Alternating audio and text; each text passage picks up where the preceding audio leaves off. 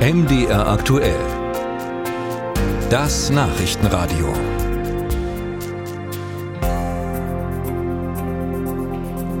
Die Pflegeversicherung in Deutschland, sie droht ja selbst immer mehr zum Pflegefall zu werden.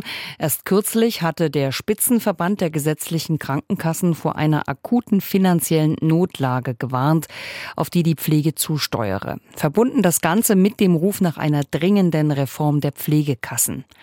Der größte Sozialverband Deutschlands, der VDK, der hat in diesem Zusammenhang jetzt einen Vorschlag gemacht, wie so eine Reform aussehen könnte. Und darüber spreche ich jetzt mit VDK-Präsidentin Verena Bentele. Frau Bentele, der VDK fordert, dass künftig auch Beamte, Abgeordnete und Selbstständige in die gesetzlichen Pflegekassen einzahlen sollen. Warum? Also erstmal finde ich richtig und wichtig, dass wir uns wirklich nochmal anschauen, wie die Pflegeversicherung im Moment funktioniert.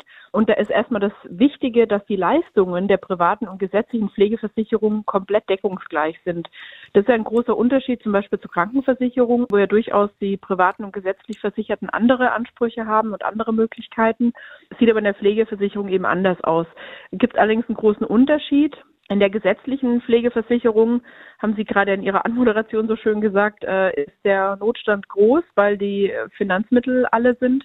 In der privaten gibt es allerdings relativ gute Rücklagen. Und deswegen sagen wir, es sollte einfach eine Pflegeversicherung für alle geben, in die alle einbezahlen und deren Finanzmittel dann aber eben auch für alle Menschen verwendet werden können weil eben im Schnitt Menschen mit einem geringeren Einkommen eben einen schlechteren Gesundheitszustand haben, frühe Pflege brauchen und damit natürlich auch die ganze Sache teurer wird. Und deswegen wäre es schon für eben eine Gesellschaft fair und solidarisch, wie man so schön sagt, dass alle in eine Pflegeversicherung einzahlen.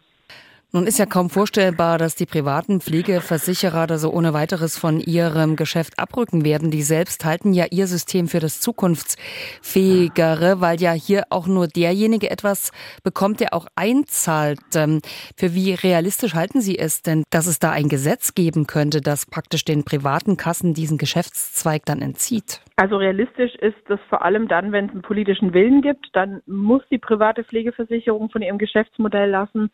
Aber natürlich wird die private immer ihre Pfunde hier verteidigen und wird natürlich dafür werben, dass sich immer mehr Menschen noch privat absichern. Das Problem, das wir eben sehen im VDK als größten Sozialverband, dass die vielen Menschen, die eben wirklich dringend Pflege brauchen und nicht viel Geld haben, natürlich auch im Laufe ihres Lebens nicht unbedingt das Geld haben, um sich nochmal privat abzusichern. Sprich, das Thema nur zu einem privaten Risiko zu machen, wird nicht funktionieren, wenn wir nicht wollen, dass wir viele nicht gepflegte Menschen im Land haben wollen. Und es wird auch nicht funktionieren, wenn wir eben wirklich vermeiden wollen, dass die allermeisten Menschen am Ende eben auch immer weniger Leistung bekommen. Weil von der gesetzlichen Pflegeversicherung haben wir vorher schon von den knappen Kassen gesprochen. Da werden nicht alle Menschen deutlich mehr Leistung kriegen können in den nächsten Jahren. Aber wir werden immer mehr ältere Menschen haben, immer mehr pflegebedürftige Menschen, auch durch das steigende Lebensalter. Und deswegen muss eben wirklich eine gute Finanzgrundlage da sein und am Ende immer zu sagen, der Steuerzahler soll es richten über die Hilfe zur Pflege, also über Sozialhilfe, ist auch nicht wirklich ein faires System. Können Sie uns denn mal eine Rechnung aufmachen? Wie viel Geld mehr würde denn dann in die gesetzlichen Pflegekassen fließen, wenn alle einzahlen? Ganz genau weiß man es gar nicht, was die Rücklagen betragen in der privaten Pflegeversicherung weil es eben, wie gesagt, unterschiedliche private Pflegeversicherungen gibt. Deswegen gibt es immer nur Schätzungen. Sie hatten es ja nun schon angedeutet, was da möglicherweise auf Versicherte zukommt, wenn es keine Reform gibt. Können wir das vielleicht noch mal anschaulich darstellen? Was befürchten Sie denn? Braucht dann auch so ein gesetzlich Pflegeversicherter in Zukunft noch eine private Zusatzversicherung, damit er im Alter beispielsweise eine ordentliche Pflegeversicherung bekommt? Welche Szenarien rechnen Sie sich denn da aus?